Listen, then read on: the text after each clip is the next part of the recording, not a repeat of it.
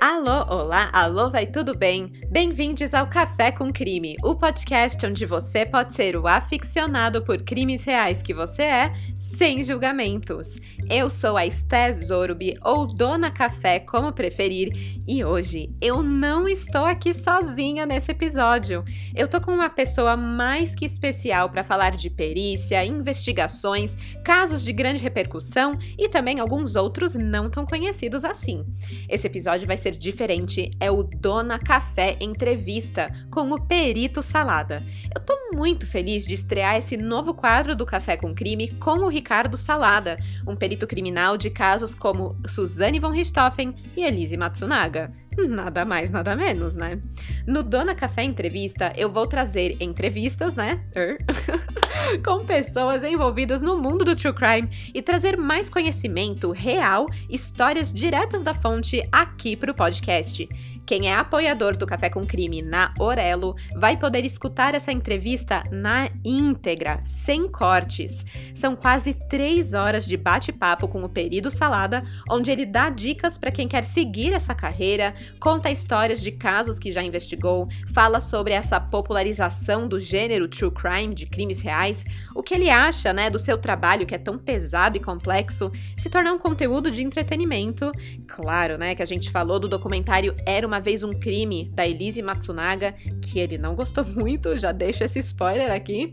E falamos também dos filmes A Menina que Matou os Pais e O Menino que Matou Meus Pais. Aí é assim, né? Já é muita coisa, mas ainda tem mais. O perito Salada também respondeu as perguntas que os crimezeiros mandaram no grupo de apoiadores do WhatsApp. Então, assim, foi muita coisa, falamos demais e ele tirou todas as dúvidas que os crimezeiros mandaram sobre esse universo de perícia e como se tornar um perito criminal. Para quem quer escutar tudo e não perder nada, o episódio completo e sem cortes está disponível exclusivamente na Orelo para apoiadores. Então, se você ainda não apoia, clica no link aqui na descrição desse episódio para apoiar e ter acesso a esse e outros conteúdos exclusivos. E sem mais delongas, bora começar do começo e falar tudo sobre true crime com o perito Salada? Muito obrigada por estar aqui, Salada, e que nome legal, né? Eu é. aposto que todo mundo fala isso quando te conhece. Muito bem-vindo e pode se apresentar. Meu nome é Ricardo Salada, todo mundo me chama por salada, muitas vezes acontece o pessoal nem sabia meu primeiro nome. É só salada, e o pessoal às vezes acha que é apelido, né? E acaba não nem sabendo meu primeiro nome. Às vezes teve uma colega que trabalhou comigo, depois de 20 anos quase, ela foi saber meu primeiro nome. Não né? acredito. Né? É, então eu sou engenheiro, formação de sou engenheiro eletricista, né, pela PUC do Rio Grande do Sul trabalho na, como perito criminal desde 93, né, e tive o, a sorte, o prazer de sair da academia de polícia e ir direto para o departamento de homicídios.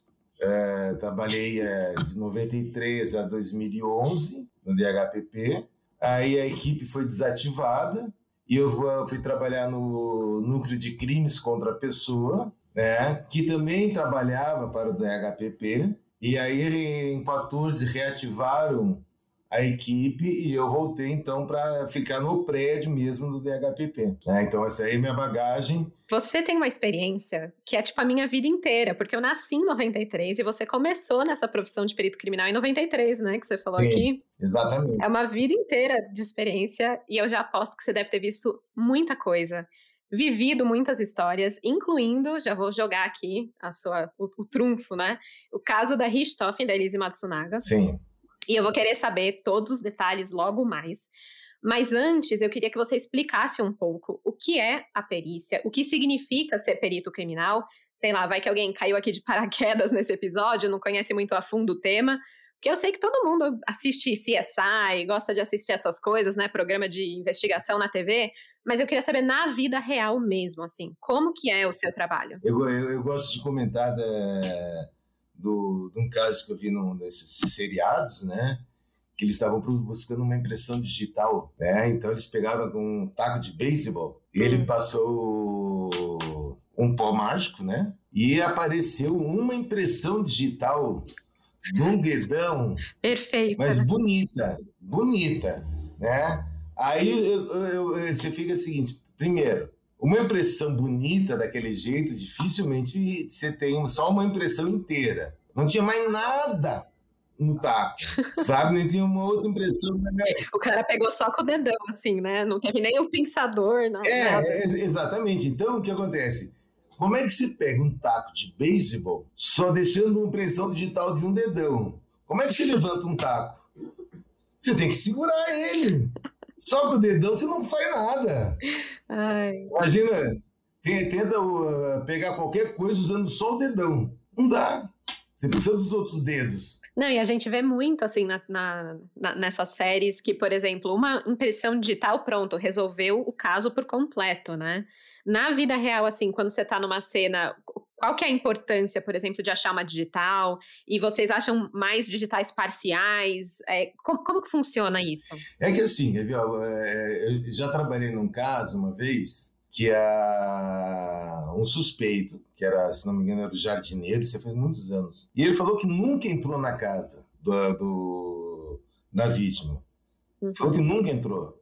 Só que lá dentro, numa caixa onde a vítima guardava documento para joias, alguma coisa, tinha impressão dele. Uhum. Então, então o que, que você fala? É, a perícia e a investigação tem que andar junto. Você não pode fechar um, um, um caso só com a perícia, né? Porque vai faltar a investigação, quem é o autor, quais são as provas, né? Para se é, documentar as provas cabais desse, de, desse autor. Então, você vai precisar também de uma investigação. Por outro lado, a investigação, se ele vai é, se basear totalmente em testemunhas, tá? A testemunha é a prostituta das provas né? Na, na, no direito, você conversar com um advogado, ele vai te dizer exatamente isso. Então, você não pode simplesmente acreditar pela testemunha. Agora, no momento que você tem uma testemunha, que ela te é, narra uma situação, você tem a perícia, que está fechando com essa situação que ele está narrando. Aí sim. É? E aí, então, o que acontece? Você tem, vai, vai chegar, vai trocar uma ideia com, com o autor, só que você vai com provas robustas. E o cara acaba confessando, em 99% dos casos, o cara acaba confessando. Né? Porque isso é, cara, é, a testemunha com certeza pode mentir. Agora, é uma prova que você encontra, não tem como. É, né? Exatamente. Só que aí você tem que ter com. A, a prova, você tem que. É o trabalho aí da, da, da perícia, dos investigadores. Eu, uma vez, estava num. fui fazer um luminol e o cara estava tranquilo. Aí eh, achamos uma, uma mancha de que reagiu, né?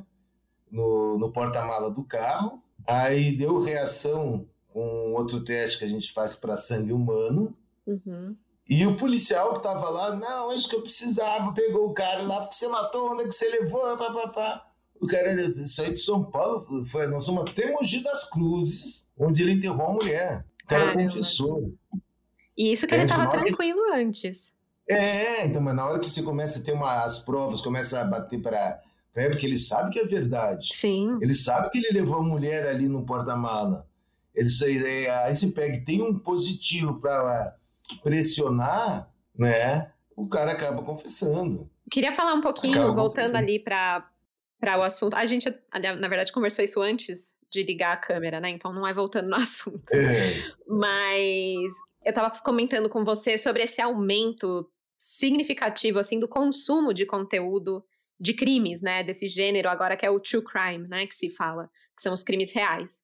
E aí tem, tem livro, programa de TV, enfim, um monte de coisa. E a gente pôde ver também que tem dois casos em que você trabalhou que acabaram virando filmes, que é Sim. o da Suzane, né, von Richthofen, a menina que matou os pais e o menino que matou meus pais, e o caso da Elise Matsunaga com aquele documentário do Era uma vez um crime. E aí eu queria saber como é para você, né, um perito, principalmente que trabalhou no caso, ver o seu caso virando um, um conteúdo ali que ganha tanto público e que chama tanta gente para assistir aquilo, né? O que, que você pensa disso? É, é, nós vivemos numa sociedade tá, que é cada vez mais é difícil de se entender. Quando você está na via pública, está na, na rua e está mexendo em alguma vítima, né? Então a gente faz o exame perinecroscópico, que é o exame externo. Então, para isso, eu preciso ver as lesões. Então, tem que cortar as roupas, tem que ver os orifícios. E as pessoas, né, que não podem uhum. ver um, esse tipo de cena, passam cobrindo e fazem assim, ó dá uma olhadinha. É que nem acidente então, de trânsito, né? Que sempre do lado tem trânsito, porque as pessoas querem é, parar para ver um pouco, né? Exa exatamente. Então, uh, existe um lado mórbido, né? Vamos dessa, colocar dessa forma, uhum. nas pessoas. De forma que elas é, têm uma curiosidade de saber, é, de ver, de, sabe, de uma certa forma, é, um pouquinho mais subjetiva, talvez até de participar daquela, da, daquela situação. Eu tenho certeza que às vezes se eu pedir uma, estou fazendo um local, eu pedir, oh, quem pode me ajudar? Vai aparecer uns três, quatro lá que vai querer me ajudar. Uhum. Mas não para me ajudar, para estar perto, para estar em cima, estar tá vendo o que está acontecendo. Entendeu? Não é pra, pra, porque eu, eu pedi, vai me ajudar. Eles é uma curiosidade, né? É. Parece uma coisa quase instintiva. É, né? é, é, maluco. Eu, não, eu, eu acho que, em partes, assim, eu, eu, por exemplo, gosto dessas histórias. Se você me chamasse, eu super ia te ajudar. Porque é. eu, eu tenho essa coisa de entender como que aquilo aconteceu, e uma parte de mim é tipo, nossa, então se eu tiver numa situação tal, não vou fazer tal coisa, porque aí né? Eu não acabo como. Eu não sei nem se isso é válido, né? Mas é aquela coisa que não, fica na cabeça. Então, mas, mas, mas o, que, o que acontece? A, a, o, o teu intuito, tá? É de você observar para você ter algum, algum. gerar alguns conceitos. Então você tem essa consciência. Tirar informação ali, né? É, tirar informação para então, é, vai tirar informação para você fazer o teu conceito. Uhum. É, é diferente de você querer ver lá assim, nossa, vamos ver, nossa, olha a cabeça dele, olha, sabe? De, de querer ver a, a violência, a crueldade, a estupidez, né? Não é isso que você está querendo ir lá ajudar, você está aí com a tua visão, uma visão mais culta, é uma visão mais, profunda da, da, análise da situação, né? Olha o que, que eu, que, pô, foi assim, o que, que poderia fazer? Será que ele se fugisse? Será que fizesse aquilo? No sentido de poder te proteger numa situação similar, né? Então, o teu objetivo é diferente, né? Não é aquela curiosidade de ver mórbida lá, de ver o cara escorrendo sangue pela... Sabe? Então, mas o pessoal gosta, mas o pessoal gosta né? Te incomoda isso? Principalmente agora que você viu dois casos grandes que você participou se tornando um conteúdo. É um conteúdo de entretenimento, né? Isso te incomoda de alguma forma? Me incomoda pela situação, tá? O, vamos. É, os Richthofen fizeram duas versões baseado no, nas versões apresentadas por eles no julgamento. Embora tenha algumas coisas que é, sejam diferentes, você fazer um filme que é baseado numa história real. Sim, sim. Não é uma história. Não é um documentário é, ali, né? É, não é o, a história real, mas é uma apresentação de uma versão uhum. que foi feita, que foi dada praticamente por eles, que, que foi dado do, pelo julgamento. Então, o julgamento do, da Suzane, ela põe a culpa nele, e o Daniel põe a culpa na Suzane. Basicamente são as versões apresentadas ali pela defesa de cada um, né? Não é, na verdade. É, foi no julgamento, vamos colocar dessa forma. Então, se foi no julgamento, é claro que eles foram instruídos pelos advogados, né? Então, vamos dizer, ah, essa é a situação real, né? Eu acredito, no meu ponto de vista, que a versão do dele, tá? é muito mais próxima de uma situação real uhum. do que a uhum. versão dela, né? Eu não acredito que algumas coisas, vamos dizer que eu... Aí são, uhum. são opiniões, né? É, ela, na versão dele, ela era meio histérica. Sim. Entende? Então ela queria as coisas, ela gritava, perdia a calma, e pá, pá, pá, fazia aquele escarcel. E eu acho que não era assim. Por quê? Ela é uma menina que é inteligente, então ela conseguia as coisas na uhum. sedução. ela sabe seduzir. Tanto é que a, quando ela estava presa, né, ela queria proteção na, na prisão feminina, o que, que ela fez? O Sandrão. Gente, essa história. É, então, o Sandrão era namorado da Elise. Olha aí, os seus dois casos se juntando da é, forma mais inesperada possível, né? outro local lá, né? Porque é, é, o Sandrão estava com a Elise, a Suzane foi lá e fez o Sandrão terminar com a Elise para ficar com ela. E ela consegue isso aí na sedução. Dentro de uma, de uma situação do, da, da, do sistema prisional, não vai ser violência. Ela Sim. não vai ser violenta com o Sandrão, o Sandrão que mandava lá. Sim, imagina, né? Ela, ela, consegue as coisas pela sedução. E nisso ela faz bem. Imagina então que para seduzir, por exemplo, o Daniel foi muito mais sim, simples, sim, né? Sim, do que qualquer outra coisa. Exatamente. E então, quer dizer, mas enfim, são versões uhum. que foram apresentadas, né? Muita coisa bate, eu acredito que bata com, com o real. A história dele tem coisas que não vai bater com, com, a, com a realidade, algumas situações de posições. Agora, aquela situação que eles saíam, que o Andrés ia junto, não sei o que, é procede. Mas são versões.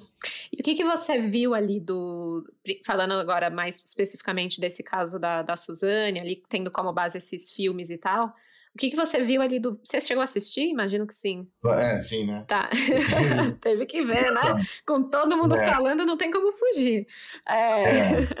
O que, que você assistiu ali que na hora você falou, putz, mas não era isso, ou putz, mas não foi isso que eu vi, ou não, não foi assim, porque é, até se você puder comentar um pouco da sua atuação nesse caso, de como foi o seu trabalho, e aí comparar um pouquinho com o que a gente viu ali na tela. O, o filme exagera um pouco, entende? Uma situação que vamos supor assim, quando ele acaba de executar o, o Daniel, o Christian, executa o... O Manfred o, a... O Manfred e a Marísia, entende? Não tem aquela sujidade toda de sangue neles. Tá. Sabe? Aquilo ali eu acho que foi... Cinematográfico. Forma... É, cinematográfico. Sensacionalista, né? né? Assim, uma, é, exato, uma, uma emoção assim da pessoa, ó... Oh, não, não é assim. Ela deve ter respingado sangue, sim. Uhum. Mas não um papo, sabe? Não, parece e que jogaram foi, um balde de tinta nele, né? Ali é, no peito. Exato, né? Agora, teve cenas que foram até idênticas à da reprodução simulada, né? Uhum. Na hora que ela desce, ela faz, ó, joinha. Esse, esse ato aqui tá na reprodução simulada. Caramba! É, a forma que, ele, que eles pegaram as coisas, uh, tava tudo dentro de um fundo falso do armário, né? Então, poderiam ter explorado um pouco mais. Sei lá, é, é que é tão. Você pega assim um, um local desses, as coisas são feitas tão na correria pelos autores, né? Que eles têm um medo, sabe, de serem pegos, embora eles tenham a tranquilidade de estar fazendo as coisas mais certas que ninguém vai descobrir. Uhum. Mas na hora que você está fazendo, aquele é, apavoramento eu acho que deve ser meio doido. É. Né? No sentido de você pegar assim, puta, vão. São, são sentimentos ambíguos, né? Eu estou fazendo, tem que ser rápido para não me pegarem, mas do outro lado eu estou tranquilo porque a gente planejou direitinho para não, não ser de, é. identificado. Então, mas é, poderia ter sido mais difícil de, de, ser feita uma investigação, mas cada coisa que eles mexiam lá, cada detalhe, eu só levava para eles. Isso é gente que está. É, é, porque assim, ó, na verdade, tecnicamente, foi um latrocínio. Mataram. Porque eles chegaram a roubar, Sim, né? Tanto que o Christian bens... depois usou o dinheiro, não foi é, isso? É, comprar uma moto. É, então comprou a moto, então ele estava com as joias, estava com o dinheiro. Então foi, foi um latrocínio. Mas uh, o, a forma de, de atuação não foi de, de uma pessoa, de um latrocida Uhum. Entende? A, a, o planejamento deles foi com relação ao homicídio do Manfred da Marísia. Foi a intenção inicial, né? É a intenção inicial. O, o, a levar joias é, seria um, uma forma de pagamento. Uhum. Tecnicamente é um latrocínio, uhum. né?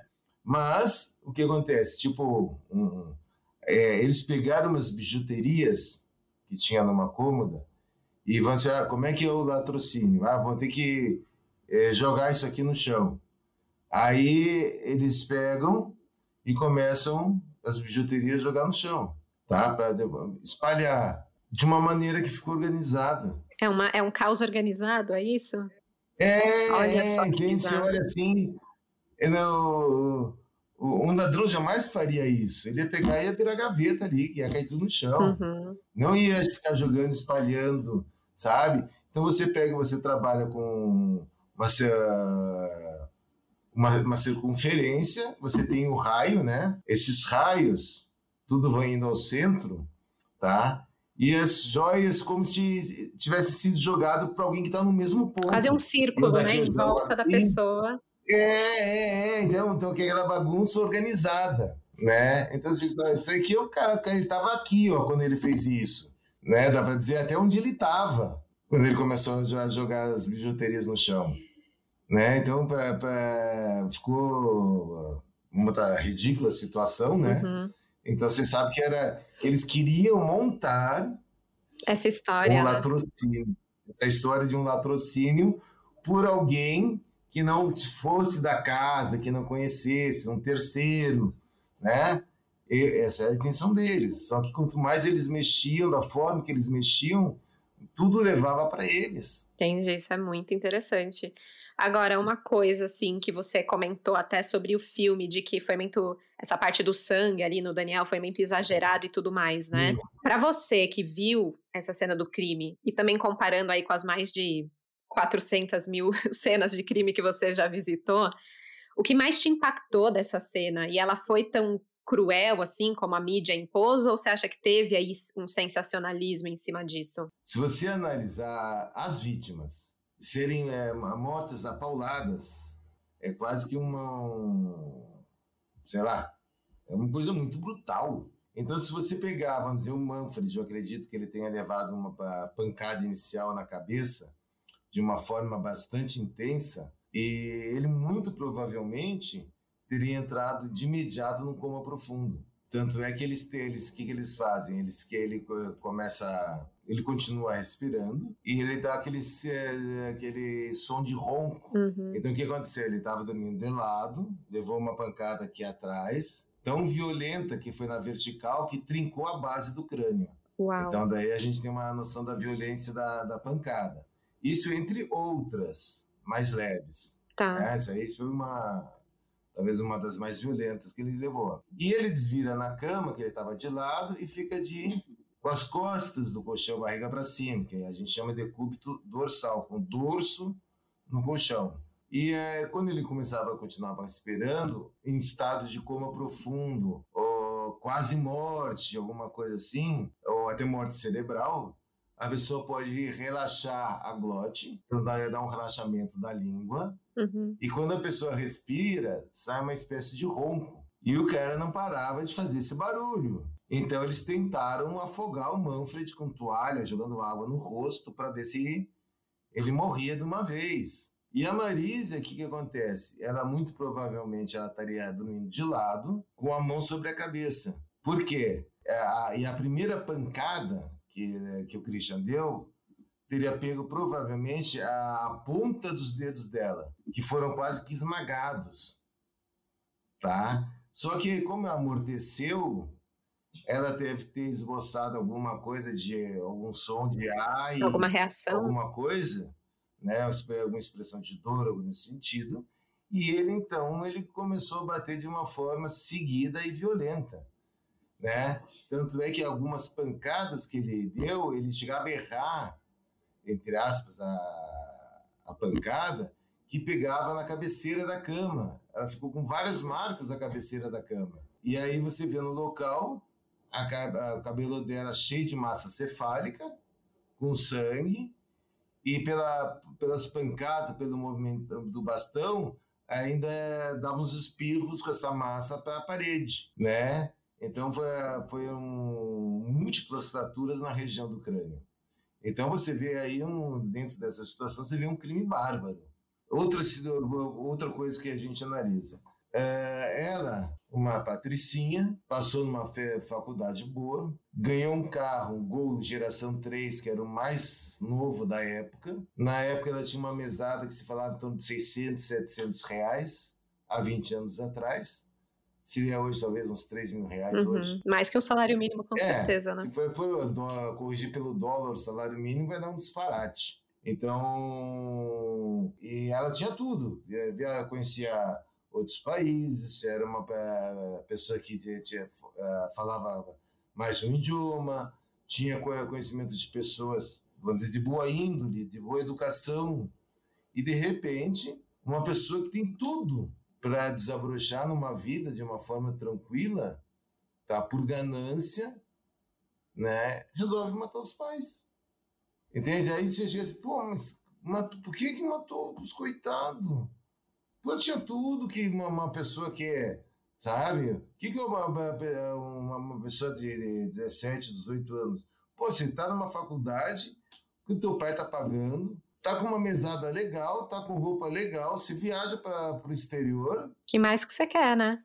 quer, né? Então isso aí é uma outra coisa que abala, né? Então, é de- Se torna incompreensível, né? Exato, exato. Como é que você vai entender isso aí? É o que é o, sonho de 90% da população brasileira, que ela tinha não foi suficiente. Então, é a coisa assim que é, sai, do, sai do controle.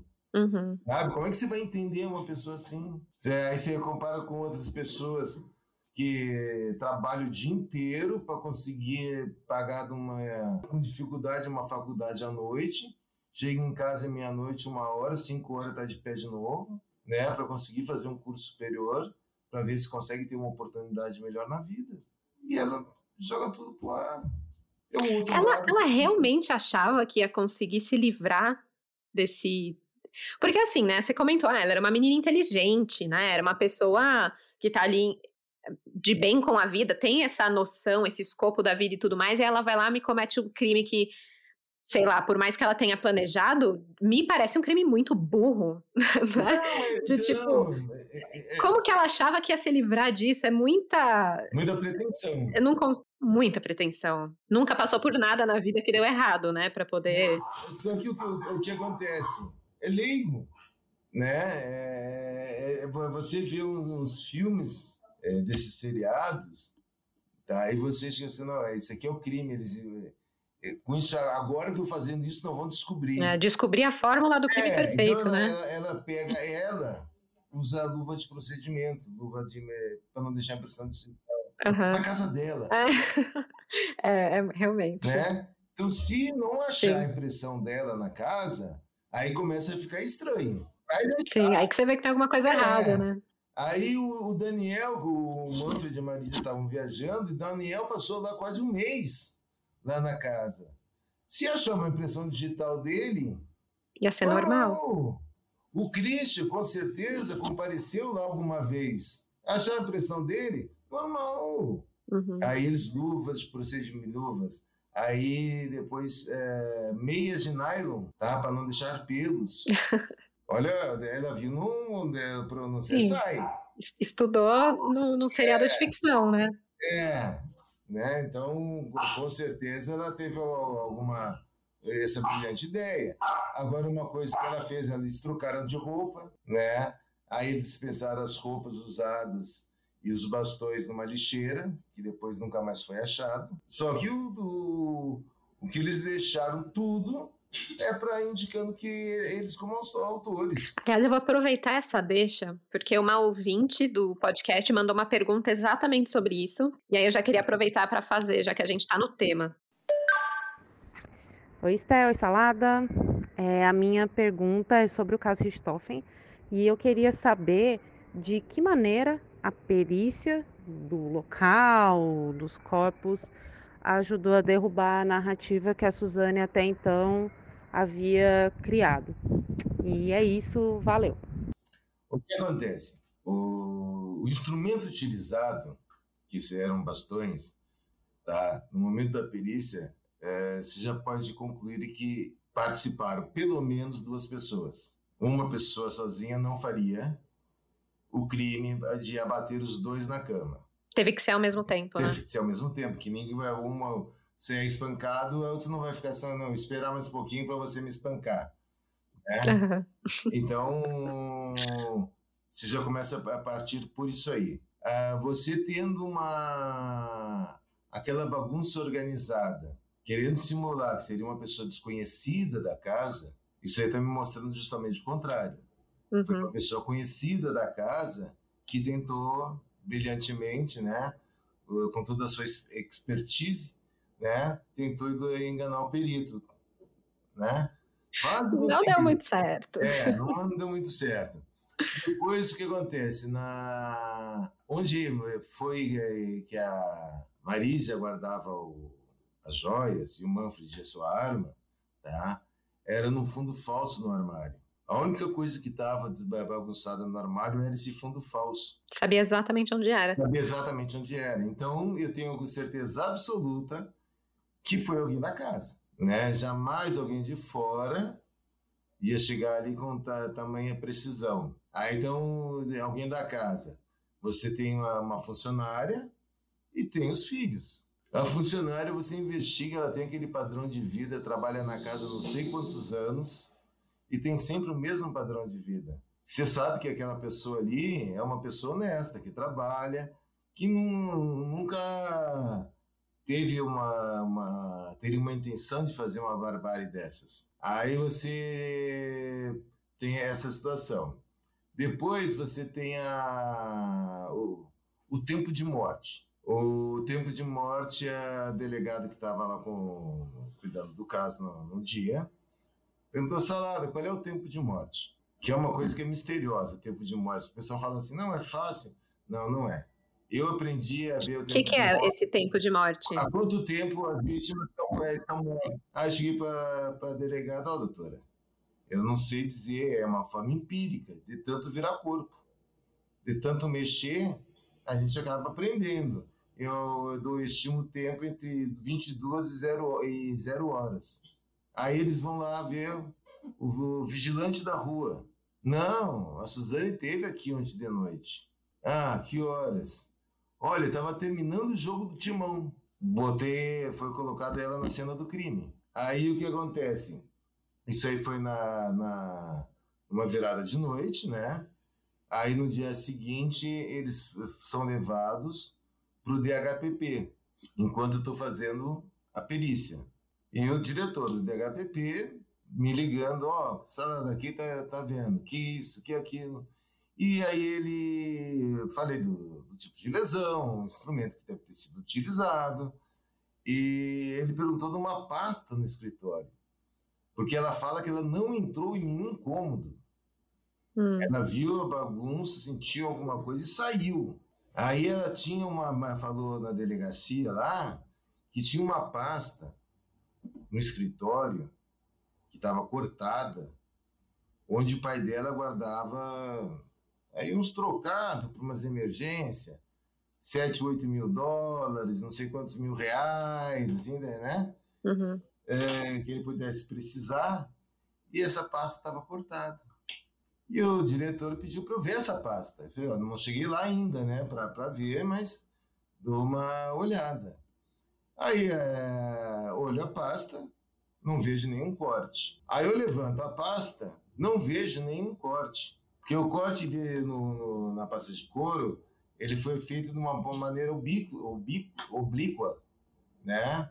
E aí eu, para ver o corte dessa pasta, eu tinha que apertar a pasta para o couro afastar, e aí então eu ver o, o corte. Ou seja, impossível dela ter visto isso sem. É, e essa parte do corte estava virada para o chão. Uhum. É impossível.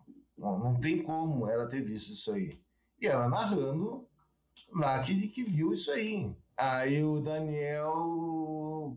Né, eu, eu falo de uma forma irônica, porque ele estava no DHPP e eu estava na, na, casa. Né, que o Daniel chegou, não, mas eu, eu tenho um álibi. Né? Nós fomos para um motel. Inclusive, eu pedi a nota fiscal. É, esse aí é bizarro, né? Entende? Quem é... que pede a nota fiscal do motel, né, gente? Então, Pelo amor é, de Deus. É, a gente brincava, é a nota fiscal 001. é, porque ninguém vai pedir uma nota fiscal de motel. Né? E ele criou o álibi dele, uma nota fiscal de motel. Quer dizer, tudo que eles faziam, colocava ele na cena do crime tudo. Quando eles queriam fazer alguma coisa, se não tivesse feito nada, não ia, acho que ia ser mais complicado, né? Entendi. Então, quer dizer, a, A, a, gente saiu de lá, tanto é que eu, é, eu cheguei lá, eram sete e meia da manhã, eu saí às 5 horas da tarde, 17 horas. Eu já tinha rodado antes 24 horas de plantão. Uau! Tá? Como é que você e para é... em pé? É, não, na, na hora vem aquela adrenalina, você não sente nada, né? Só de, depois que passa o negócio que você relaxa, aí você tá de, derruba. Mas é, eu estava cansado já do, do, do trabalho. Eu disse, ó, eu quero interditar o imóvel para voltar amanhã, né?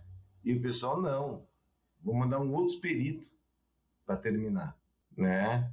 Então eu fiz a parte toda a parte interna da, da casa, então ficou um estanque fechado. Uhum. E o uhum. outro perito veio e fez a parte externa, para não, não dar uh, olhares diferentes para o mesmo ambiente, né? Então eu fiz toda a parte interna estanque. Pum, ele fez só eu a interna e ele a externa. Por quê?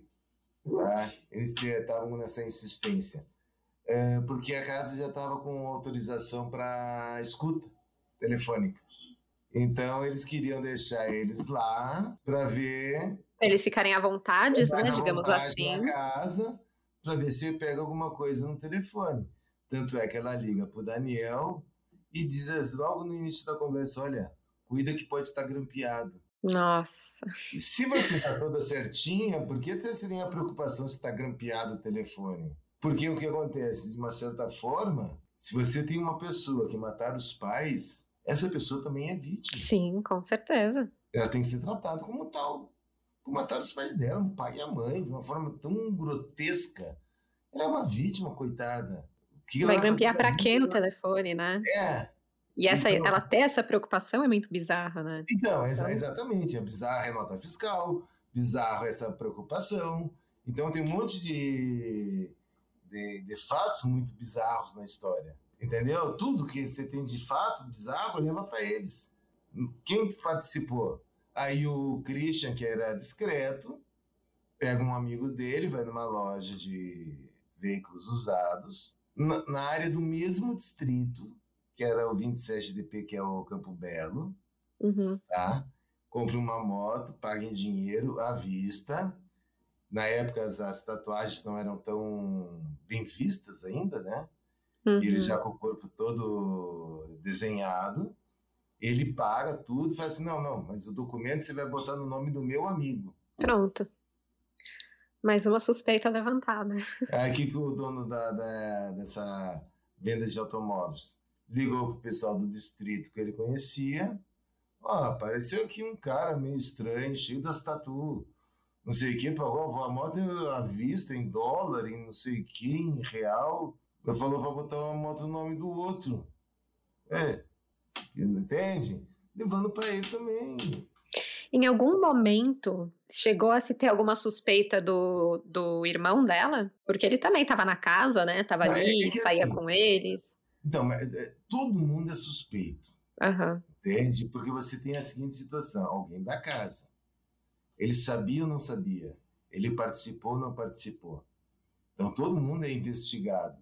Pelo que se teve de investigação na época, tá? Não se conseguiu nada que provasse ou indicasse que o Andrés tinha participado do, da, do ato em si. Pode ser que ele saiba de alguma coisa? Pode. Entende? Aí eu, eu coloco a seguinte condição Imagina um moleque lá, seus 13, 14 anos, chega pro Manfred, o pai, a Su tá querendo te matar. Ela tá planejando te matar. Assim, assim, assado. O que, que o velho vai fazer? É, não tem, né, o que fazer. Né? E aí eu vejo também pelo outro lado, alguém que planeja matar os pais, matar o irmão, é um, uma coisinha mais. É, já tava tudo ali, né? Já tava tudo ali.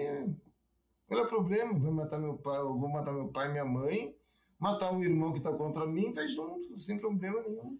E eles tinham esse. Porque, pelo que eu entendo, assim, aí você, por favor, me corrija, mas a Suzane tinha um problemas de relacionamento, né? Com o pai, com a mãe, era toda rebelde. Ela tinha algum problema com o irmão? Porque não. me parece que eles eram próximos, né? É, não, não. É...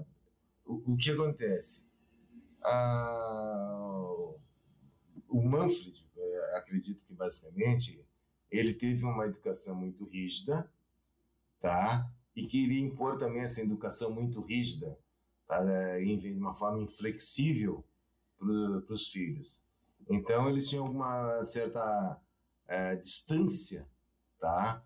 Entre os, os pais, entre a Marísia e o Manfred e a, a, a Suzane e o Andrés. Existia uma, uma, uma, uma, distância muito grande entre eles. Tanto é que, quando a Suzane começa a sair com, com o Daniel, inicialmente o, o mandava o Andrés para segurar a vela. Entendi. Aí o que, que acontece? O Daniel monta avião para ele, ele montou uma, tipo uma mobilete para o Andrés passear, ele estava sempre apoiando o Andrés na, nas situações. Aí ele, o Andrés queria ficar a noite inteira jogando, ele levava o, o Andrés na Lan House. Quem que é o pai dele? Ah, aquele amigo do peito. Uhum. O Daniel se tornou esse cara. Tanto é que na reprodução simulada, mesmo depois dele saber que o Daniel matou o pai, quando ele viu o Daniel lá na, na casa, no, na, naquele dia, ele foi lá dar um abraço no, no Daniel. Nossa, isso é muito forte. E o Daniel já era real confesso. Né? Então, para você ver a, como o emocional que ele não tinha com o pai acabou se, indo todo para o Daniel, que atendia a necessidade dele de moleque, ele era flexível, que estava tudo bem, que não sei o quê. Né? Então, você nota a, a, a entrada do Daniel dentro da vida do Andréas, a participação, onde tinha uma, uma troca de, de carinho, de amor, de emoção, de sentimentos entre o Daniel e o Andréas. Né? Coisa que ele não tinha nunca, acho que não teve uhum. nunca o pai. O pai só sabia é, criticar, cobrar, né? E só tá bom se, se tá tudo como ele uhum. quer. Isso aí era, imagino que seja essa versão do Manfred, né? Um cara totalmente insensível em tudo, só tem cobrança. Entendi, isso é muito interessante. É. O menino devia estar totalmente abalado, né? Assim, sim, psicologicamente, sim. antes mesmo de tudo acontecer. Então, quando aconteceu o crime, era tipo, ah. Nem consegue processar é. a informação e continua tendo carinho pela pessoa, né? Pelo, pelo Daniel, no caso. Assim. Exatamente, assim. exatamente. Complexo. Ele quando ele viu o Daniel, ele foi dar um abraço no Daniel. E ele chegou a fazer o mesmo com a Suzane, demonstrar algum carinho por ela, mesmo depois de, de tudo? Não, é, é, é, é assim, ó. É, o que eu participei, que eu vi, tá. foi ele com uhum. o Daniel. Tá? Porque o que acontece? É, quando foi feita a reprodução, o, o Andrés que queria estar lá, uma oportunidade de, de ver Daniel e a Suzane, né? Mas eles estavam cada um em ambientes separados. Tá. A, a Suzane, o Daniel e o Christian. Por quê? Porque se queria, foram feitas três reproduções simuladas nesse mesmo dia. Uhum. Tá? E para não haver contaminação, foi feita cada um na versão deles. Entendi, sim. Né? Então aí eu, eu, que eu presenciei foi ele com o Daniel, né? E a gente não, não é preparado. Ele mata o pai do moleque e o moleque ainda vai lá dar um abraço nele, carinhoso, assim, sabe? Então você vê que o Daniel entrou na, na vida do, do Andrés, tá? Por uma brecha, por um, situações do, do, do Manfred, né? Então aí mostra o distanciamento que o Manfred deixava. Então deve ser realmente uma pessoa muito chata. é. Aproveitando que você falou isso da, da reprodução, né, do, do crime e tudo mais, é, você falou que não presenciou o Andréas com a Suzane, mas você chegou a acompanhar a, a reprodução da Suzane? Claro. Tá. Eu tenho uma pergunta de novo de um ouvinte que eu vou tocar aqui para você que pergunta um pouco sobre isso e ela já junta com a Elise também. Então é sobre os dois, tá? É. Vou colocar aqui para você escutar.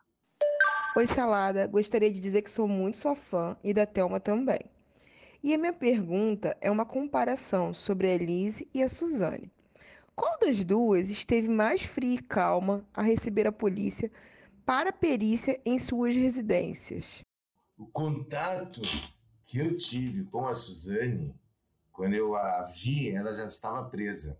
Quando eu, eu, eu consegui conversar com ela, né? Eu tinha visto ela um, mas de passagem, não cheguei a conversar.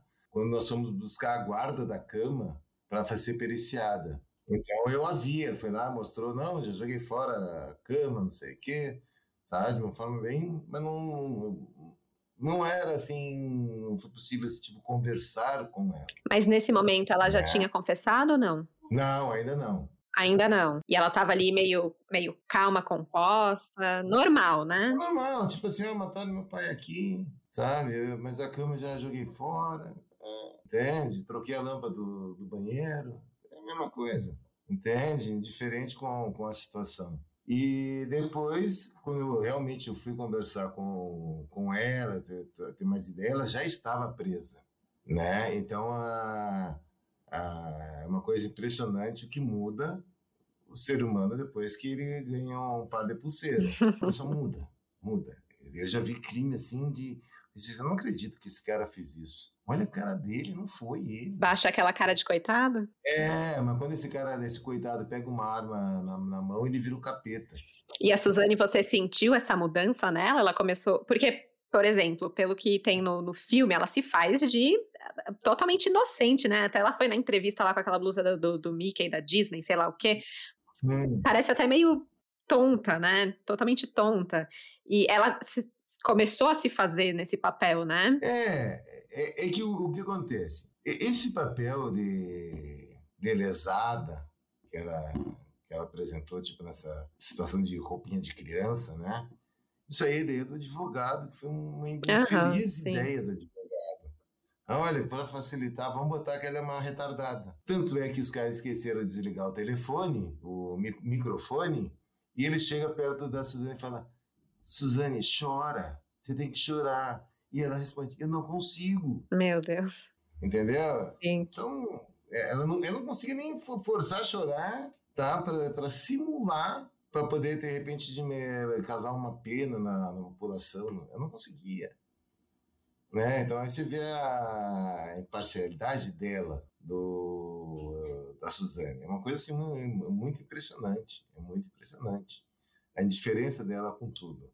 Tanto é que ela só conversava com, na reprodução, ela só conversava com, com um desenhista nosso que estava fazendo a filmagem, né? Porque quando ele estava conversando com ela, ela sabia que ela não estava sendo filmada, que ele estava com a câmera. Entende? Se ela estivesse conversando com outra pessoa, pode ser que ele estivesse observando. Então é muito esperta. Essa mulher é muito esperta, sabe? Não, olha, não, ela não dá. Ah, tem que ficar esperto. E no caso da Elise? Da Elise, o que, que aconteceu? É, já havia desconfiança que ela teria esquartejado o Marcos, né? E a gente foi, eu e a Thelma, para tentar buscá-lo Pô, mas esquartejou uma pessoa tem que ter sangue em algum canto.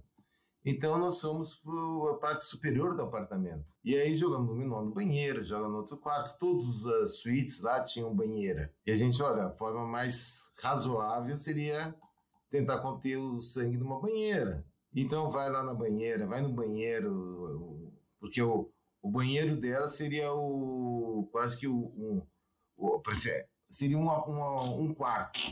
Porque o, o que acontece? O apartamento era um, era uma cobertura e tinha a cobertura junto. Ele comprou a cobertura do lado, reformou tudo e fez um apartamento só. Né? O banheiro dela seria uma suíte. Caraca, que bagulho gigantesco.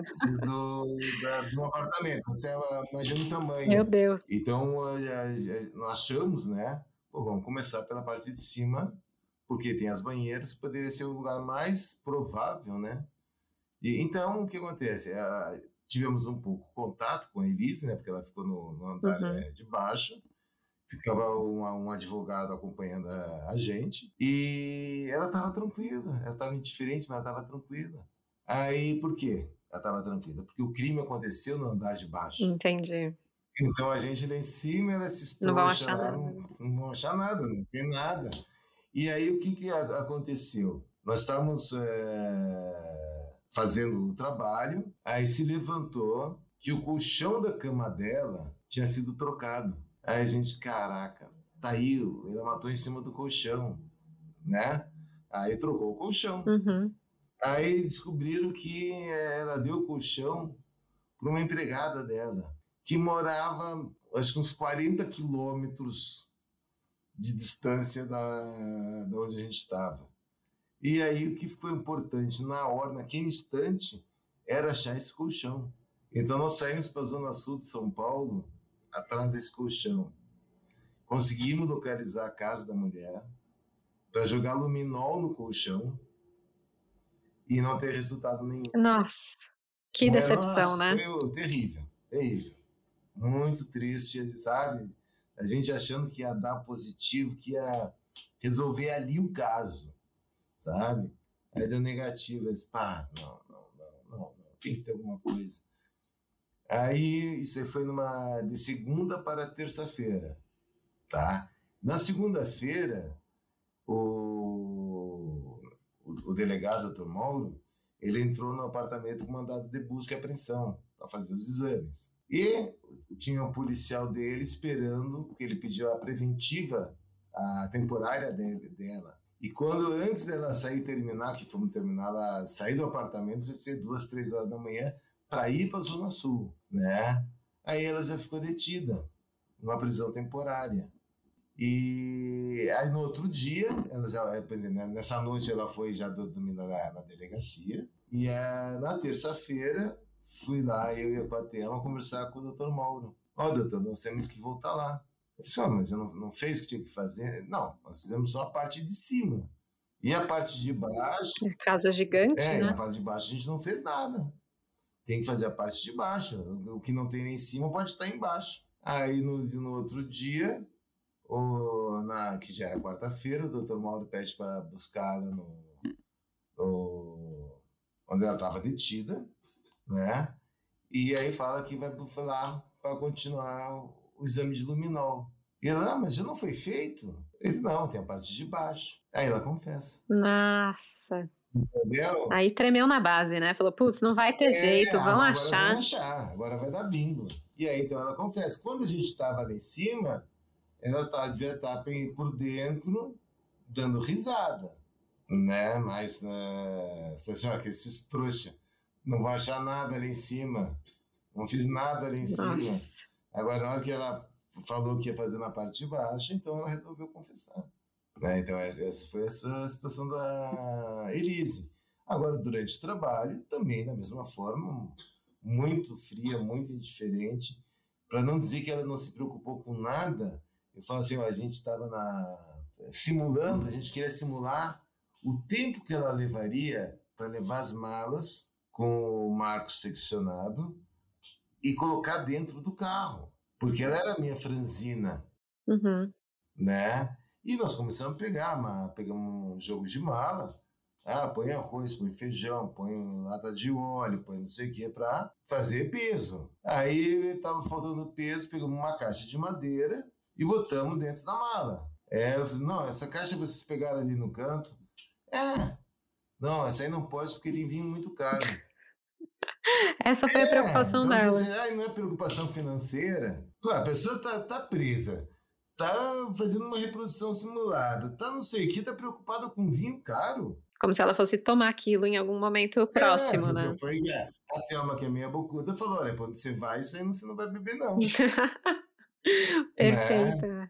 Ai, gente. Então é preocupação. Então você vê, ó, tem um, um lado financeiro sabe? O que ele pagava para outra ex-mulher dele, tá? Ela não compra uma garrafa de vinho que eles tomavam com o Marco. Entende? Chegar aí numa, numa, numa DEG e gastar 45 mil reais em vinho. É coisa de outro planeta, né? É, é surreal. Outro mundo, para nós, assim, não, não, Isso não existe. Ele tinha vinho de 80 mil. Nossa. Aproveitando que a gente está falando dessa parte de dinheiro, né, de basicamente motivação e tudo mais. O documentário, né? Era uma vez um crime que saiu na Netflix sobre o caso da Elise Matsunaga. Eu assistindo, me senti como se eu estivesse assistindo uma, uma tese da defesa, assim, né? Porque a única coisa que ela consegue falar o tempo inteiro e bater no martelo é que, ah, eu fiz por proteção, por mim, pela minha filha, barari barará. Você assistindo isso, você que tá, trabalhou no caso, que conheceu, que fez né, todo o trabalho de perícia, bate com o que você viu no seu trabalho, essa fala dela, essa, essas alegações? É, Para mim, minha opinião, foi um documentário medíocre, totalmente tendencioso, entende? Uma tese de defesa, nem como tese de defesa dá para usar, entende? Mas um tendencioso no sentido que ela vira vítima, né? Aí eu, uhum. eu falo, eu gostei da ideia dela, eu vou, tô brigando com a minha esposa e vou matar. Você termina um relacionamento matando o outro? É essa a forma? Você ama, não sei o quê, você mata o teu companheiro para terminar um relacionamento? O fez. É, de acordo com ela, né? Era, ela tinha que fazer isso porque senão ela não ia mais ver a filha. Por que que a, Porque ele controlava porque a tudo, outra, né? A, a outra ex-esposa dele é, é, ficou com a guarda da, da filha. E a dela não, dela não vai ficar. Uhum. Entende? Só, a gente tem que ter um, um, um certo discernimento. Agora, a, a situação dela, é, houve para mim uma premeditação, houve o, o negócio, tudo foi meio que preparado. O motivo tem um motivo financeiro, tem um motivo vingança, porque ele estava saindo com Traindo, uma né? prostituta e, e, e acabar se separando dele. É, é, né? E ele queria deixá-la de canto. Tá? Então, esse é o lado vingança. E o lado financeiro, porque com, com queria pagar de, de pensão para ela, ela não ia conseguir bancar a vida boa que ela tinha. Então, houve um, um crime financeiro e uma, uma, uma, uma vingança. Não venha dizer que foi amor, não. Foi vingança uhum. do, do financeiro que ela ia perder.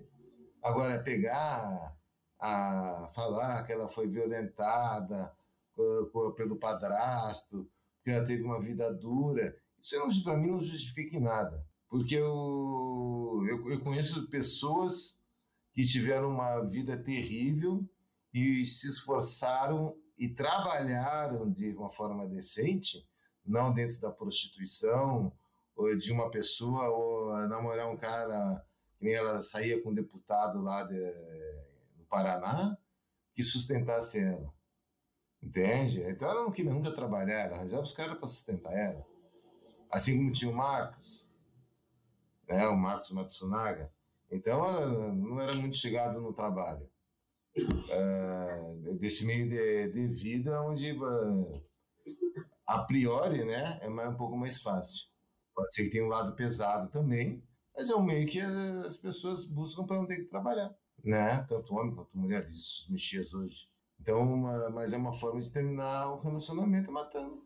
É isso que ela está dizendo. Ah, ele ia me separar, não sei o quê, para minha integridade, não sei o quê, eu matei ele. E por que, que ela não pensou em separar? Olha, vou me, me separar de você, papapá. Ah, porque ele tem poder financeiro. É, se ela está trabalhando, vai na vidinha dela, não tem jeito do mundo que vai tirar a filha dela. Entende? E aí, aí vai dizer assim, ah, porque ela é uma pessoa que não, não tinha conhecimento. Ela era advogada. Como que ela não tem conhecimento? Tem conhecimento, sim. Ela é formada em direito, bacharel em direito. Né? Então não pode dizer nada que ela, ah, ia fazer e ia acontecer. E ser aí a, a despeito do conhecimento dela. Ela que era bacharel em direito, então ela não, também não, não, não ia para a faculdade para não estudar, essa aí tá saindo só com os garotão. Tem alguma coisa que no, nesse documentário assim que você acha que se tivessem mostrado ia ter derrubado toda essa narrativa que foi criada? Algo assim que você que participou do trabalho viu e falou, putz, não. É. Come, começa assim, ó, quando eu fiz a audiência de instrução, o promotor do consenso, ele, com base no laudo do médico legista, tá? ele dá um resíduo de disparo com zona de tatuagem. O que, que é essa zona de tatuagem? Ah, quando você dá o disparo com uma arma de fogo, é, a pólvora, né? Vamos falar assim, né? Que seria o propelente, né? É, a pólvora, ela não queima tudo de uma vez. Ela vai queimando parte dentro do cano e parte ela sai do cano em partículas bem pequenas, né? Ainda queimando. Quando o tiro é, é próximo, essas partículas ainda queimando entram na pele e chega a ficar um subcutânea na parte de baixo da, da, da pele externa, né? E elas acabam queimando dentro. E fica uma tatuagem. Porque a tatuagem é uma tinta que você botou por baixo da pele. Entendi. Né? E se a pessoa sobrevive, essa marca que fica não sai nunca mais. Então fica uma tatuagem, como se fosse uma tatuagem.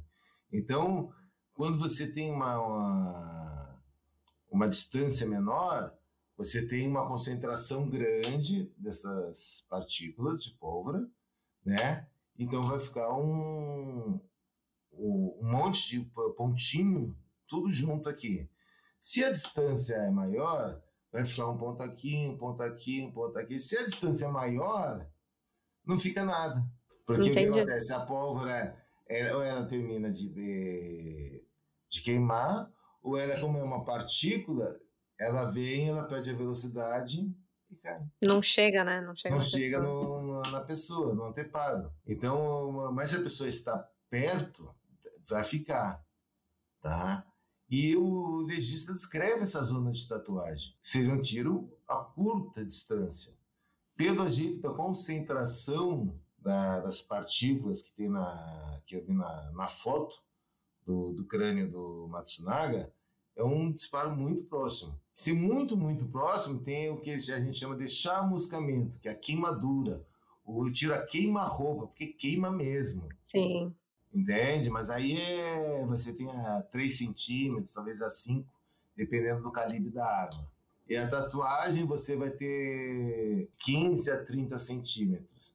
Aí, conforme a, a distância, aquela marca vai se espalhando mais. A do Marcos estava bem concentrada. Então, muito provavelmente, a distância seria 10, 15 centímetros, 20 centímetros. É, bem pouquinho. Assim, bem pouquinho, ah. tá? E aí já derruba é. a narrativa dela, né? De que ele estava andando em direção então, a ela naquele aí, corredor. Aí eu, nós medimos, foi essa distância? Foi essa distância. Deu 1,92m. A distância máxima, pelaquela concentração de tinha, talvez uns 20 centímetros no máximo, tá? Então, vamos supor que ela errou a medida. Não é 1,52m, põe meio metro para trás ou meio metro para frente. Dá 1,40m. Continua assim uhum. dando zona de tatuagem. Então é impossível, é impossível ela vai dar um disparo naquela distância ou um aproximado daquela distância e ter esse resíduo de disparo, essa zona de tatuagem. É impossível, tá? Uma outra coisa que você tem é o ângulo de disparo do, do trajeto. Quando a, o projétil está no, no ar, sai da boca da arma e vai no ar até chegar no, no alvo, a gente chama de trajetória. Quando é dentro da pessoa, é trajeto. Né? Então tem essa diferença técnica. Aí o trajeto do que o legista descreve é um disparo de cima para baixo, da esquerda para a direita e da frente para trás. Se ele estivesse de pé na forma que ela estava me narrando, eu pergunto, o que, que você viu nos olhos deles quando, dele quando você atirou? Raiva. Né?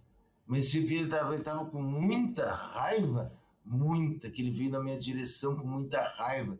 Ele tinha ódio nos olhos. Se ela está olhando os olhos dele, é impossível ele tem um disparo nesse ângulo. Vindo de cima, né? Vindo de cima. Uhum. Entende? Porque ela está olhando nos olhos dele, a narrativa dela. E na verdade não foi isso, é mentirosa, que ele estava com a cabeça baixa, aí então pega certinho aqui o ângulo de disparo. Entendeu? Não é que ó, ele estava sentado, ele estava com a cabeça baixa. Aonde que ele estaria no momento que ele estaria com a cabeça baixa? Ele foi buscar pizza. Ele já estava dando pontapé nas paredes do elevador. Aí você entra na sua casa com uma pizza na mão. Você entra olhando para cima, para o lado. Você vai entrar com a cabeça baixa olhando a pizza para ver se não esbarra onde você está. Uhum. É? Com a cabeça baixa, o ângulo dá certinho aqui, ó. Pau. Então ela já estava esperando numa posição esperando extremamente premeditada, assim. Exatamente, essa é a minha opinião. Entendi. Ela fala isso? Não. Eu falo isso em função de uma análise do laudo da necropsia. E e falei, mostrei que o que ela está falando na reprodução simulada é uma baita mentira. Porque aquela distância não deixa resíduo de disparo e ela olhando nos olhos dele, ela não vai conseguir nunca dar o tipo de tiro que o médico legista descreve. É isso, é para isso que a perícia serve, né? É. Exatamente para isso. para desmascarar os mentirosos. Sim, ta- tanto é, é, é, se, o, se o povo ah, olhar com carinho esse, esse pseudo-documentário, é, ela fala assim que se alguém quiser, se a minha filha quiser saber exatamente o que aconteceu, um dia eu conto para ela. Para o meu lado, perito, ela está dizendo que, olha, tudo que eu contei aqui é mentira. Não, A e tem um momento que ela fala, né? Que aí tem muitos Então- segredos que ela vai guardar com ela e tal. Exatamente. E não fala isso no documentário. A gente é Então, curioso, a gente quer saber o que, que você fez. Não, mas, é, mas, é- mas é, que- é- é o que fica é o seguinte: ela tá, para mim, ela tá dizendo que aquilo que ela falou Desmentiu. é mentira. Ela mentiu, então ela me pegou e mentiu. Tudo aquilo que ela fez de cena, de não sei o que, é mentira. Não é verdade, que a verdade só vai contar para a filha se quiser um dia. Então, o que ela contou ali para os tontos é mentira. Para quem acreditar nela que isso aí é uma verdade, que não sei o quê, tem que ser tonto. Entende? Tem tem que ser uma pessoa que não. Sabe? Que cai no conto da carochinha, sei lá, sabe? Vítima de piques, de. sei lá, vai ser vítima de um monte de coisa. Porque acredita É o numa- golpe, né? Um papinho de medíocre desses. Entende? Então aí eu me contorço em casa vendo esse negócio, tem que ouvir, né? Ver. Mas eu me contorço aqui, o humor da cadeira, pé de mesa, sabe? Pra... Porque é impossível, gente. Olha, não acredito que ela tá falando isso. E o povo tá achando que ele é santinha, que ele é vítima. E pelo amor de Deus, a mulher falou que ela mentiu. É, falou que ela é mentirosa, que não vai contar a verdade só pra filha. Então o que ela tá contando é mentira. Se ele só vai contar a verdade pra filha. O que, que ela falou até agora, né? Fica aí a o que que ela dúvida. Exatamente, o que ela falou é mentira. Ai, Ricardo, é, é, é difícil, né? Nossa, eu fico imaginando você assistindo essas coisas. Deve dar um realmente um nó no coração, né? É, dá uma Ai, ai. Né? Tem mais uma pergunta aqui, que na verdade tem mais duas, mas eu vou fazer a primeira, que é sobre a questão do, do esquartejamento do Marcos, né? Hum, Que essa foi, só abrindo um parênteses, foi um comentário que a Elise fez no documentário que ela fala, não sei se foi ela ou o advogado, mas que falou: Ué, como é que eu ia tirar ele da casa? Eu tinha que cortar, né? Tipo, Hum. gente, em um milhão de opções que você tem, né? Tipo, primeiro, né? Você dá um tiro em alguém porque ele tava com raiva, você liga pra polícia e fala: Ó, aconteceu aqui uma briga doméstica tal, aconteceu tal coisa, né? Agora Sim. não. A primeira coisa é vou esquartejar, né? Que, que a cabeça da pessoa chega É. no esquartejamento antes de qualquer coisa, né? Mas enfim, é, a pergunta é da, de uma ouvinte, eu vou, eu vou tocar aqui para você escutar. tá. Então, a minha pergunta é se o perito acredita que fosse possível que a Elise Matsunaga tenha recebido ajuda de algum cirurgião que fosse vizinho dela, porque tinha muitos médicos morando no prédio, né? E também tem aquela questão de que tinha dois cortes diferentes no corpo do, do Marcos, então se ele acredita que é possível que isso tenha acontecido. É, bem, é, consta no laudo do médico legista, Dr. Jorge, tá? Que os cortes, tem, existem cortes que foram realizados uma pessoa que teria um conhecimento técnico e outros cortes que seriam por uma pessoa que não teria conhecimento da área, tá? Ele diz no laudo que o esquartejamento foi feito, foi realizado por pelo menos duas pessoas. Duas pessoas ele garante, né? Agora pode ser mais. Aí ele não sabe dizer. Tá. tá? Pela condição do corte. Então vamos, vamos colocar isso aí na, é, nessa colocação do médico legista, porque ele que observou, fez realmente a necropsia, né? E ele é uma pessoa habilitada para poder dar esse parecer, entende? Mas ele é, é, ele, eu falando, eu não tenho peso. Um uhum. médico legista falando tem, né? Eu posso falar assim por curiosidade do que eu vi, tá? Que é absurda a diferença entre os cortes dos membros superiores e pescoço com relação à região abdominal e dos joelhos. Absurda a diferença, né? Então, quer dizer, mas é uma opinião minha. Eu nessa, né, nessa, nesse sentido, é, eu não posso muito argumentar porque não é minha formação.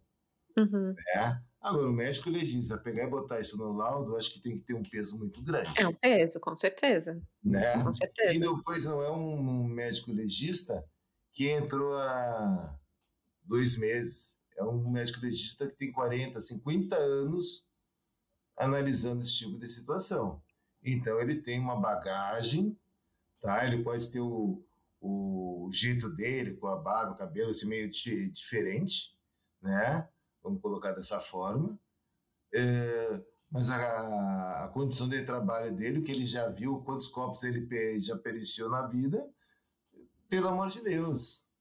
Né? Então, se um médico desses fala dessa condição, a gente tem que levar fé. Né? Ele fala ele é taxativo nessa situação.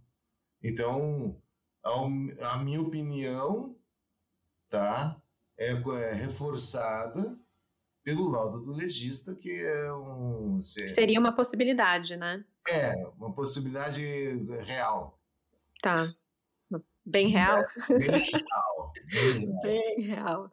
É complicado. E isso nunca chegou a, a, a ir para frente, assim, na, na investigação? Não, Chegaram não. a entrevistar alguém do prédio não, dela? É, é, assim, é, é, até onde eu sei, não foi para frente. Agora, o que foi feito por o velho delegado que estava com esse inquérito, que foi aberto para ver isso aí, de que forma aconteceu, não sei o que, vou dizer, eu não participo da investigação. Tá. É, uhum. Da parte pericial, né? Interessante. Tá, aí tem mais uma sobre a Elise, hum. que é uma pergunta mais técnica. Hum. Vamos lá. Oi, Sté, oi, Salada, aqui é Ellen. Eu tenho outra pergunta, que é uma pergunta meio tosca, mas eu preciso fazer.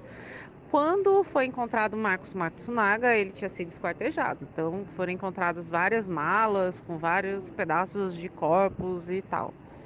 E tá, nesse caso talvez tenha ficado evidente que o corpo todo era da mesma pessoa, mesmo sem ninguém saber quem seria.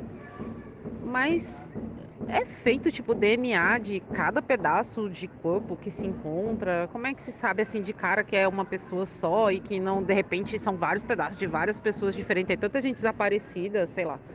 Como é que vocês sabem? Faz realmente assim DNA ou alguma perícia em cada pedaço diferente assim do corpo? Bem, é, assim, o, o corpo do, do Marcos estava é, foi tirado do interior das malas tá, para ser descartado. Estava em sacos plásticos tá, de lixo com fitilho vermelho uma determinada característica. Até que foi encontrado também lá no apartamento esse tipo de saco plástico. Né? E foi ao longo de, se eu não me engano, em torno de dois quilômetros e meio que as peças foram sendo jogadas. E a perícia foi feita em mais de uma vez, porque acharam os pedaços Aí foram lá, recolheram, passou um tempo que eu não sei dizer quanto tempo foi, acharam outros pedaços. O que se deu para ver, a, como o Jorge comentando, que começou a vir os pedaços né, da, do desmembrado do, do ser humano. E aí uma coisa que chamou a atenção dele foram as cuecas, porque era uma cueca de um nível muito bom Então ele começou, pô, isso aqui não é qualquer um que vai gastar uma, uma grana numa cueca desse tipo. 10 mil reais numa cueca. É, é a gente briga lá, 15 conto, 20 contos, a gente, nossa, eu não vou pagar 150, 200 contos numa cueca, desculpa, uhum. né? E aí ele começou a chamar a atenção dele. Aí depois acharam a cabeça, então você sabia que era um oriental, né? E aí, tendo o, o empresário desaparecido, se cruzou com relação a, a ser realmente o Marcos Matsunaga. É, e acabou sendo identificado aqueles pedaços. Com relação a, a você saber assim de é, da, da, pergunta, faz exame de DNA?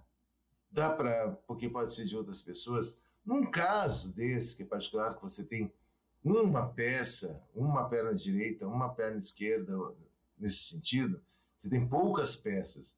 E você analisando a forma do corte, você vai ver se o pedaço é compatível com a pessoa. Então, você, se tivesse várias pessoas esquartejadas, com certeza vai ter que fazer exame de DNA para tudo, para ver quem é de quem, que pedaço é de quem. Tá? O correto, legalmente, seria realmente fazer exame de DNA. Que você tem uma, uma resposta técnica para afirmar, é, poder afirmar tecnicamente, esse pedaço faz parte daquele outro que está ali, porque o DNA dos dois são exatamente iguais. Foi testado, não ficou só no aspecto visual uhum. da experiência de uma pessoa ou de outra. Mas quando é uma, uma pessoa, você consegue identificar, né? mesmo que seja visualmente. Então, o correto seria realmente fazer exame de DNA, né? para ter, ter, uma resposta técnica. No, no caso da, da, da, da, questão, se eu fizer um exame de DNA, ninguém no mundo vai dizer que eu, a perna não, não, não, pertence àquela pessoa. Embora se eu não faço, pode ser, ah, poderia ter um engano. É difícil de uma pessoa? Pode, né? Mas é difícil. Né? De, agora, se você tem uma, uma, mais de uma pessoa, ou lá na, naquela estrada sempre jogam uma pessoa esquartejada, ou alguma coisa nesse sentido, aí teria que realmente estar tá fazendo outros exames, né? Fazer o DNA, provavelmente. É, mas uma pessoa só. Tá respondido. Eu não achei. Ela falou, ah, a pergunta é tosca. Eu achei, achei boa saber todos os detalhes que nem você falou. É tão técnico que tem que saber, né, o que está acontecendo exatamente ali para poder é, é, é, dar uma resposta, né? E é, e é, muito importante essa resposta. Aliás, uma, uma coisa até que eu queria conversar com você sobre essa responsabilidade das coisas que você é, é, afirma e, e, que você atesta nos laudos e tudo mais, porque vai mudar a vida, a vida de alguém, né? Ou vai ser da pessoa que vai ser presa, que né, cometeu um crime, ou da família da vítima que Sim. também vai ser impactada por isso, né? É, é, um trabalho de bastante responsabilidade, né? É, é não, é uma, é uma tremenda responsabilidade. E, e, e, é cobrado muito sério dessa situação. Porque se eu, se eu fizer alguma coisa errada, eu posso ser é, processado por uma falsa perícia. Entende? Posso uhum. ser preso. É, então, o que que me, o que que me acontece? Eu, eu, eu, eu trabalho dentro da busca da verdade, entende? Para mim não, não interessa o que eu, eu busco a verdade e eu tenho que me, me convencer daquilo que eu, tô, que eu vou, vou escrever, que eu vou botar no papel, que eu vou conversar, que eu vou falar. Eu tenho que estar convencido disso, né? E se eu tiver convencido disso, vai ser difícil alguém, alguém me convencer do contrário ou eu não conseguir convencer a pessoa que eu estou certo. Sim. Entendeu? Então, mas eu tenho que ter a, o respaldo de, de, junto da técnica, né? Para poder chegar nas minhas, nas minhas conclusões. Às vezes eu já, já perdi casos que eu fiz um, acredito, um puta de um laudo, né? Mas às vezes eu utilizo uma matemática que o, o o operador do direito não, não entende, o cara foi inocentado, sabe? Eu acho que ele necessita de um entrosamento melhor entre o, a parte dos, dos advogados, o Ministério Público, o Poder Judiciário, com uma perícia bem feita, não com uma, uma perícia medíocre. Às vezes acontece, né? A gente vê umas coisas que, que dói. Mas uma perícia bem feita tem que ter uma integração, conversar com o perito, chamar, explicar. Para mim, teve GP promotor que foi lá no DHPP para entender o que, que a gente tinha feito você precisa traduzir isso, né? Porque, como exato, você falou, é tão exato. técnico que às vezes nem a, a por, por, não entende, né? Por mais que eu tente botar no, no linguajar a ser o, o, entendível, tem coisas que fica difícil. Então, às vezes fica difícil e eles têm que entender. Para como é que você vai fazer um, um mover uma, uma ação, um julgamento, uma pessoa é tem, tem que estar tá, tá afinado. Se não sabe, Pô, chama o perito lá para explicar o que, que ele tem porcaria que ele escreveu no laudo e ele se vira. Ó, oh, me mostra aí que, o que, que você fez aí. Entende? Ele pode fazer isso, qualquer um pode. É, comunicação. Entende? Eu Bem... quero entender o que está no laudo. Então, às vezes isso é essa, essa, essa falta de, de, de entrosamento. Né? Então, às vezes, uh, todo o sistema é prejudicado por causa disso. Uhum. É, a gente já está há duas horas e meia conversando, então eu já quero dar uma, uma encerrada, porque vai ficar tarde, né? Mas, antes disso, eu tenho mais duas perguntas. Sem problema. Uma delas é, para você, qual foi hum. o caso mais marcante que você já trabalhou? Não marcante no para mídia, ou, enfim, mas hum. para você como profissional, assim, pessoalmente, qual que é. fica com você? Eu tenho um que foi é, bem interessante, que a, a mulher havia se separado né, do, do marido e trabalhava né, na, na, fora e queria que o filho então ajudasse em algumas atividades dentro de casa. Uhum. Aí eles resolveram ele com a namorada matar a mãe, esquartejou e deixou os pedaços um pouquinho aqui, um pouquinho lá, cabeça lá. Meu Deus. Né? Aí nós chegamos na. Foi identificado, o moleque no dia já foi, foi detido. E na casa ainda tinha a parte do tronco inteiro da mãe, numa, numa área, seria uma área aberta, mas foi coberta com telha. Então, um piso assim de, de cimento e a mulher já sem os membros, sem cabeça, que já estavam espalhados no bairro. E ele estava ficando nessa casa? É, é, foi, é, ele, foi no mesmo dia que aconteceu. Ah, foi no mesmo dia, tá. Sabe, já pegaram, já foi, deu, deu flagrante no mulher. Nossa, porque eu fiquei imaginando ele ficando na casa com o tronco da mãe ali no meio não, do... Não, foi ele, ele tipo, esquartejou, espalhou e já foi, não, já foi Já foi pego. E aí o, o moleque menor de idade, não vai acontecer nada. A namorada dele que estava junto, a gente, quando falou que ela estava, que não pode falar que menor é presa, tem que ser apreendida, que ela hum. não ia, ela seria apreendida, né? Ela, eu não posso. Como você não pode? Amanhã tenho prova. Nossa, frieza total. É, não entende a gravidade do que fez? Que que... É, ela tinha 16 anos, entende, né? Mas. Não.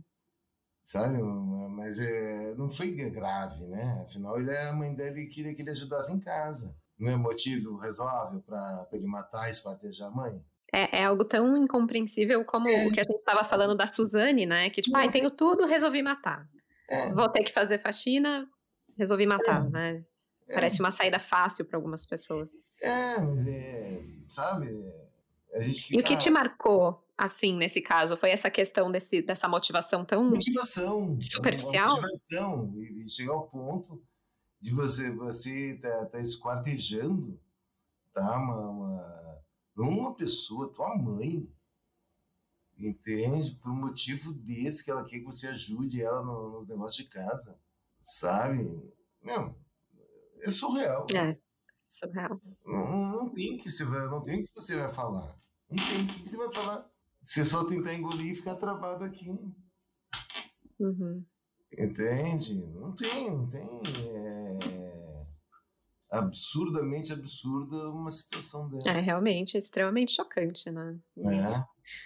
Imagino que devem ter muitos e muitos casos, assim, que às vezes não tem uma atenção tão forte, assim, de, de, de mídia, reportagens e tudo mais, mas que acontecem Sim.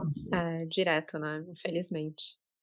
A minha outra pergunta, antes de encerrar, eu queria saber se tem algum caso ainda aberto, assim, sem solução, Hum. que não precisa nem ser um caso seu, que você trabalhou, se for também, hum. tudo bem, mas que você tem muita vontade, assim, de resolver. Porque eu tirei essa pergunta porque eu particularmente gosto de ficar vendo esses casos sem solução, e eu fico, não, eu vou fuçar, eu vou achar alguma coisa, né? Tipo, bem curiosa, assim, dando uma de detetive de sofá, assim, é, porque tem essa.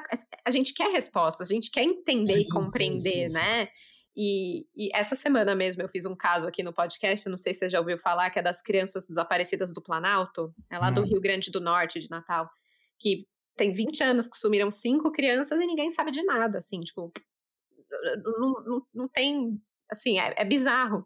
Sim. E eu fico, meu, eu preciso, preciso, eu quero resolver esse negócio, sabe? Então eu imagino que você que tá nessa profissão, que tem, é, como você falou, a melhor parte é conectar os pontos, quando não conecta você ainda fica nessa busca, assim? Tem algum caso que, que você pensa nisso? Tá, o que, que me, me acontece? Se eu for eu querer acompanhar a investigação de vários casos que eu achar interessante, aí a gente fica doido. Entende? Porque o que, a, o que a gente tem de coisa para fazer é muita coisa. E ainda às vezes acompanhar, então acontecer de um eu um ou outro caso que eu já, pô, isso aqui tá, tá, tem, tem coisa errada aqui, né? Tipo, um, um, caso que eu, que eu fiz, que eu fiz não, que eu a, a, tava trabalhando junto com um delegado, né? Não foi um caso meu, e o, pô, eu provei tudo tecnicamente e o cara foi inocentado, sabe? Nossa, me, me... uma decepção muito grande. Isso aí eu tive uma uma falha muito grande aí do, do Ministério Público que não soube explorar. Isso mexe é, muito mais com você mas... do que, por exemplo, não chegar numa, numa solução. Não, porque não, é, é que fica, a situação, né? A solução eu dei. A solução eu dei. Eu falei, olha, o cara tá mentindo por isso, por isso, por isso. É impossível ele ter essa lesão aqui. É impossível, não existe essa possibilidade. E o, o promotor não sabia usar. Entendi. Entendeu? Eu, eu dei o negócio uma, uma, o, que o que o cara teve, na verdade, foi uma autolesão. E falou que tentaram matar ele. Nossa, eu provei. Nossa, aí eu trabalhei nos negócios, eu tive a, a veste, a bermuda que o cara tava. Eu, foi, passou pelo resgate, cortaram. Eu fui lá, costurei na Caramba. mão. Pra recompor a bermuda do cara de novo. Pô, fiz um puta de um trabalho e depois fica sabendo que o cara foi solto. Entende? Então, às vezes, é algumas decepções que, que acontecem, né? E aí a gente pouco pode fazer, porque a gente só acompanha. Então, às vezes, tem umas decepções assim, meio. É, é aqueles casos que você resolve acompanhar e, putz, o cara tá solto. E eu fiz um. Tenho certeza que eu fiz um trabalho legal. Se o promotor né, tivesse me chamado, eu poderia explicar os porquês da, de tudo que foi feito uhum. e ser entendível para os jurados. Uhum. Agora, se o promotor não, não, não sabe explicar, os jurados menos ainda, e é aquela prova que você vê, conseguiu provar, ela simplesmente é descartada. Aí é duro. É duro, Aí é dureza. difícil, realmente, deve ser bem decepcionante. É, e isso que era, não era um local meu, não era nem obrigação de nada. Eu ficava na ia para trabalhar em folga, fazer as coisas. Aí, aí dá, um, dá uma gelada assim, bem, bem grande. Então, esse é um outro caso que a gente, né, a gente acaba acompanhando, mas às, às vezes a gente perde a investigação, uhum. sabe? Foi muito, muito, muito gostoso falar com você. Se deixasse, eu ficava aqui, ó, mais, mais três horas a gente ia batendo um papo. Tem tanto caso que eu queria ter mencionado, mas acaba que não dá tempo, né? Que é bastante coisa. Mas queria agradecer. Foram informações muito legais. Tenho certeza que os ouvintes vão adorar ter essas respostas que você deu. E obrigada pelo seu trabalho, viu? Porque é muito admirável e a gente só tem a agradecer pelo, pelo, por toda essa técnica e esse, essa responsabilidade que vocês carregam. É muito legal mesmo. É, eu que agradeço poder ajudar e é, transmitir é, a, a profissão tá? que nem sempre tem esse glamour todo. Sim, sim. Entende? Você tem o glamour de um, um local em 10 mil, 5 mil, sei lá quantos. Né? Parece um local que deu um certo glamour. Mas o glamour não é, não, não é só do perito, o glamour é de toda a equipe. Né? Que, se, que trabalhou, que se esforçou, que investigou, que fotografou, o perito que relatou. Cada um tem a sua participação dentro desse desfecho final, vamos botar assim. Né? Que time, né? Que time. É, tem um time, um time forte. Isso é uma, é uma, é uma, é uma, é uma equipe, entende? É uma equipe que vai para resolver. Maravilhoso. E é isso, quer deixar alguma mensagem final, se despedir do pessoal? Eu dou, dou vou voltando aquele alerta. Te dedica naquilo que você quer e corre atrás do teu sonho. Entende? Não tem nada que vai te dar maior satisfação de você ter o teu sonho realizado, sabe, daquilo que você se esforçou, que você correu, batalhou por aquilo e ter um sonho realizado. Então eu falo assim, seja egoísta. Não ouve ninguém, ouve teu coração, sabe? Eu quero isso, vou fazer isso. E seja egoísta e toma a decisão e corre atrás do sonho. É isso que eu posso falar com o pessoal. Maravilhoso. Então, com esse motivacional do perito Ricardo Salada, a gente encerra aqui o episódio. Obrigado por todo mundo que escutou e tchau, tchau.